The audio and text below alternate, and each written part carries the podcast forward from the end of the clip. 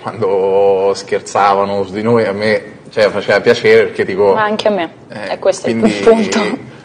È nato tutto da, da un- da, tra virgolette, da un gioco, però eh, non posso negare delle cose che, che- che sento e che, e che penso di te. Quello, poi all'inizio, dopo è difficile anche tenersele dentro, no? Perché Perché abbiamo un difetto.